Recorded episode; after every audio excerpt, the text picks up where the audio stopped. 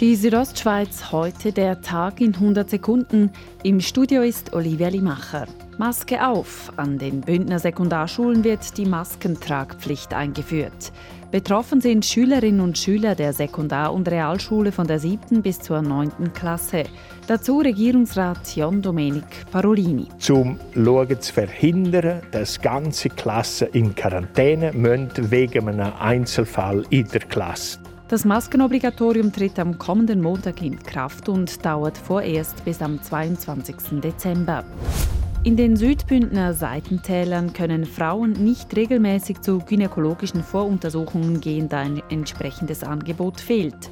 Das soll sich mit dem neuen Günimobil Charozza Rösa ändern. Wie die Initiantin des Projekts Ladina Christoffel, Chefärztin Gynäkologie und Geburtshilfe am Spital Oberengadin, erklärt, geht es dabei vor allem um Brustuntersuchung, einen Krebsabstrich oder ein aufklärendes Gespräch. Das heißt, man kann Tod und Leid vermeiden, indem man an die Frauen kommt und ihnen das erklärt, wie sinnvoll das, ist. Und das ist unser absolutes Ziel. Ab dem 4. Dezember ist die Charozza Rösa erstmals im Bergell im Einsatz. Nach dem Terrorakt in Wien sind Hunderte von Beamten im Einsatz, um weitere Informationen über den Täter und sein Umfeld zu sammeln. Österreichs Innenminister Karl Nehammer sprach von 18 Großrazzien mit 14 Festnahmen.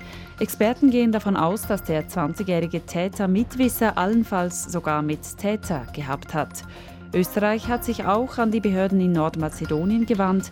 Die Eltern des Attentäters stammen von dort. Er selbst war sowohl nordmazedonischer als auch österreichischer Staatsbürger. In den USA wird ein neuer Präsident gewählt. Die ersten Wahllokale, diese öffneten heute um 11 Uhr mitteleuropäischer Zeit im US-Bundesstaat Vermont. Die letzten Wahllokale schließen morgen um 7 Uhr mitteleuropäischer Zeit auf den zu Alaska gehörenden Aleuten. Die Südostschweiz heute der Tag in 100 Sekunden, auch als Podcast erhältlich.